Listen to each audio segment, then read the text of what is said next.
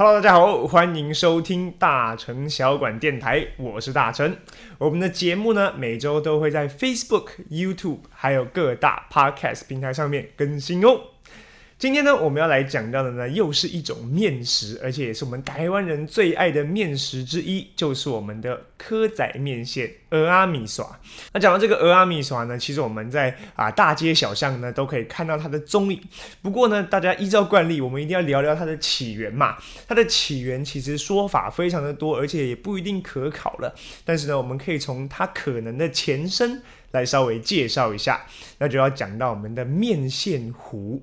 面线糊呢，只要是老泉州人就一定知道。好，在这个我们中国泉州这个地方呢，他们的早餐哪不吃烧饼，不吃油条，他们专门就爱吃这样子的一种面线糊。然后呢，这个面线糊里面呢，再配上一根油条，就给他们一天满满的精力啊。那像他们这样的面线糊呢，利用的就是细面线还有地瓜粉作为最主要的食材，加入大肠、小肠、虾仁、猪肝、鱿鱼、豆腐等等，这样子像有点类似状元及第粥的材料。那再加上这个汤里面以后呢，全部煮成一个呃这样子有勾芡状的一种面糊，就变成了他们最喜欢的早餐。那好吃的面线糊，它讲究的要色泽通透，就不是让你看起来非常浑浊的感觉。那汤汁呢，讲究就是要非常的浓稠而不烂，那鲜香淡雅。那配上呢香菇啊、虾米啊等等多种调味料去熬煮出来这样子的一个汤头呢，吃起来是非常的清爽，但是呢又非常的香。那面线糊呢，讲到它的面条也是一大重点啊，要煮的熟又烂，这是非常特别的。因为我们知道呢，很多喜欢吃面食的地方啊，不管是像意大利啊、日本啊，或是像中国一些北方的地带，都喜欢吃面条要有嚼劲啊，讲究它的 Q 度，吃吃起来要有那种。筋道的感觉，但是像南方，尤其闽南这个地方呢，就喜欢吃软烂的面线。那像这样子的口味，这样的饮食习惯呢，也带到了我们台湾。所以台湾大家喜欢的面线，通常也是这种比较软烂的一种状态。那这个讲到面线糊呢，它的汤底制作呢，大致上分成鱼骨派跟肉骨派。那顾名思义呢，就是鱼骨派呢，就选选用这个扁鱼啊、鱼骨啊、虾米做成这种比较海鲜汤的这样的材料啊，喝起来呢就很鲜。那另外呢，如果是肉骨派的话，可能就用猪大骨去熬出来啊，汤呢就会比较浓，而且会回甘。但是现在呢，其实已经没有再这样子分家了，基本上呢都是两者合而为一哦，又鱼。骨又大骨又猪骨这样子呢才最好吃。那关于面线糊它的起源呢，其实也已经相当不可考了。它可能就是一种民间小吃。但是这边呢，提供给大家一个浪漫且有趣的小故事。传说中呢，有一次乾隆来到了这样子泉州的一个比较穷苦的村落，大家一听到哇，皇帝来了，就很想要给他一些准备丰盛的料理给他吃。但是呢，苦于这个穷苦的村落，他们拿不出什么出得上台面的料理，所以呢，这时候就有一位秀才的妻子啊，他就急中生智，把昨天呢没有吃完的这个鱼骨啊、肉骨啊，都把他们处理干净之后呢，去炖了一锅汤。然后再配上面线以及地瓜粉，去熬出了这样子的一个面线糊给乾隆皇帝吃，非常有模有样的感觉。那乾隆皇帝一吃了以后啊，觉得哇，实在是太好吃了，龙心大悦，甚至呢还把这碗面线糊取名为龙须珍珠粥。好，那以上呢就是一个啊传说中的有趣小故事。其实我跟博成在准备这期节目的时候呢，我们就聊到说，你去搜寻非常多的美食，它们的起源呢。大多都跟乾隆有关啊，非常的有意思。好，那另外呢，我们就要聊回我们今天真正的主角——俄阿米耍，我们正港的台湾美食啊。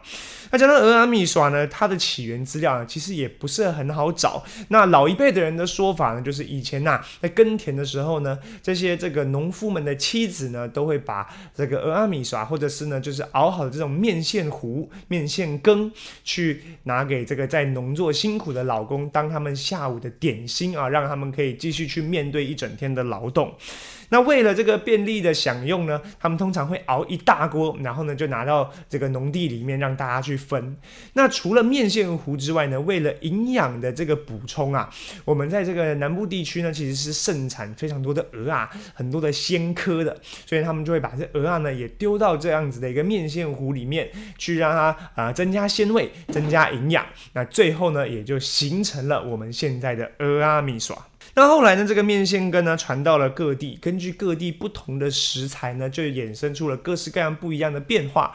像我们刚刚提到就地取材的这个南部呢，就可能会加入鹅啊来补充鲜味以及营养。台湾北方到北部之后呢，大家可能就加入大肠，所以这也是为什么在北部大肠面线更为常见的原因之一。那另外呢，我们台湾的阿米耍跟我们刚刚提到的这种面线糊最大的差别，其实呢就在于它的面线本身。我们一般讲到面线面线的时候呢，其实是两种概念，是白面线以及红面线。那像白面线呢，也非常广泛的出现在台湾的各式各样的料理当中，譬如说我们常吃的猪脚面线呐，或者是呢，我今天想要做一碗简单的酱油醋拌面，那我可能也是烫一个白面线以后呢，就再拌上。一点香葱，拌上一点酱油，这样子呢，也做成一碗干面，甚至呢，也可以做成凉面，各式各样的料理。那它的特色就是它煮的时间非常的快速，好像三十秒到一分钟，它就已经熟成就可以吃了。呃，像麻油面线啊等等各式各样的料理。那我们刚刚讲到的。红面线又是什么呢？红面线呢，它其实并不是添加人工色素去让它变红啊，这样子的一个过程。它其实是呢，把白面线呐晒干了之后呢，再经过长时间的蒸煮以后呢，就会形成这样子的红面线。那为什么它颜色会这样子红润？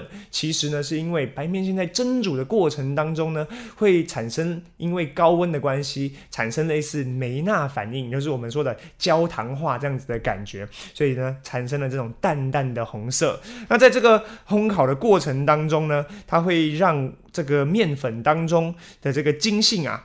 更稳定它的结构，所以呢，这个红面线它在长时间的这个煮制的过程当中，它反而不会像白面线那样子烂掉而失去口感，甚至呢还可以吃起来有点 Q Q 的。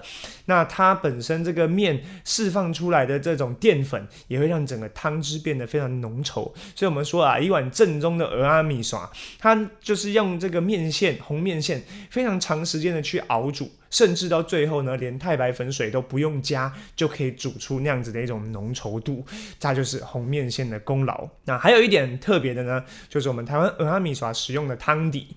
我们刚刚讲到面线糊啊，它汤底大多是鱼骨的或者是肉骨的。那像我们台湾鹅阿米耍呢，最多用到的反而是柴鱼高汤啊，柴鱼汤头。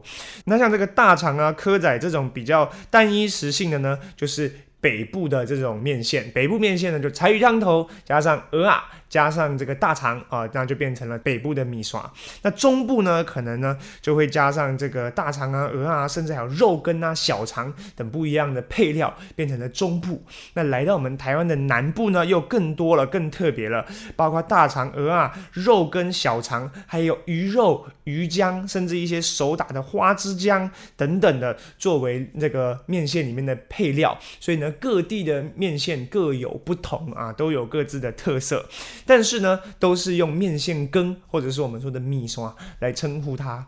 那比较通用的就是各地使用这个调味料，我自己也是一定要加这几味调味料吃的，就是我们讲到的乌醋啊、蒜泥，还有香菜。喜欢吃辣的人还可以加一点辣椒、辣椒油啊。这几样配菜呢，我相信是大部分台湾人都非常喜爱的。那讲完我们传统的阿米耍之后呢，我们来介绍台湾一个非常特别、独树一帜的这样子的一种米耍，就是我们云林北港的。白面线糊，那这个白面线糊它特别的地方呢，就体现在它的名字当中，它是用白面线熬煮出来的面线糊，而不是红面线。那白面线煮成糊会发生一种什么样的情况呢？就是因为它会软烂的更快，整个汤呢会变得更浓稠，那整个面呢也会变得非常非常的软烂，所以呢煮的又像糊状、膏状这样子的一种感觉。然后呢再配上一颗生蛋黄，淋上卤肉汁，还有卤过的蛋。白这样子呢，味道会非常的浓郁，感觉用想象的就非常的好吃。我有机会到云林的话，一定要自己来试试看这样子的北港白面线糊哦。那最后呢，我们既然讲了这么多面线，我们再讲一个台湾的习俗啊，从美食到习俗的猪脚面线。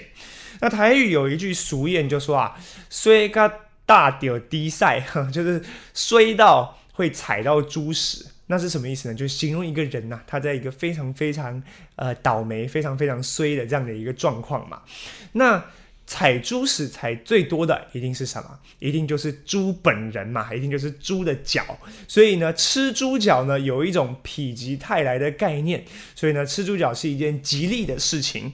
那另外呢，再加上面线呢有长寿面、长寿的意思嘛，所以猪脚面线结合起来，就希望一个人呢可以否极泰来、身体健康这样子的一种概念。那另外呢，我们再讲到一个台湾传统上的一个习俗，就是说女儿呢嫁出去之后呢，就是公婆家的了嘛。那他们只要能回到娘家，这都是属于多出来的。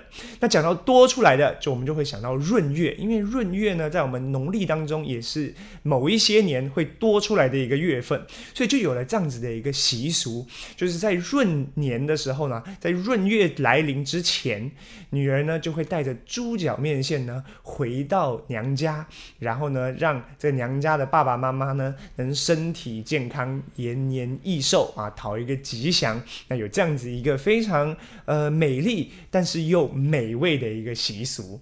那讲到面线呢，其实这个我在我的私厨师大臣，我们自己也做过大肠面线嘛。其实做起来呢，非常的家常，又非常的好吃，而且不添加味精，简单的这个柴鱼汤底，再配上一点点的调味，就可以非常的美味。如果大家有兴趣的话呢，可以去看我的私厨是大成的重播，在 YouTube 上面都有哦。好的，以上就是我们的本期节目。如果喜欢我们频道的话，记得帮我们按赞、留言、订阅、分享。那我是大成，我们下次再见，拜拜。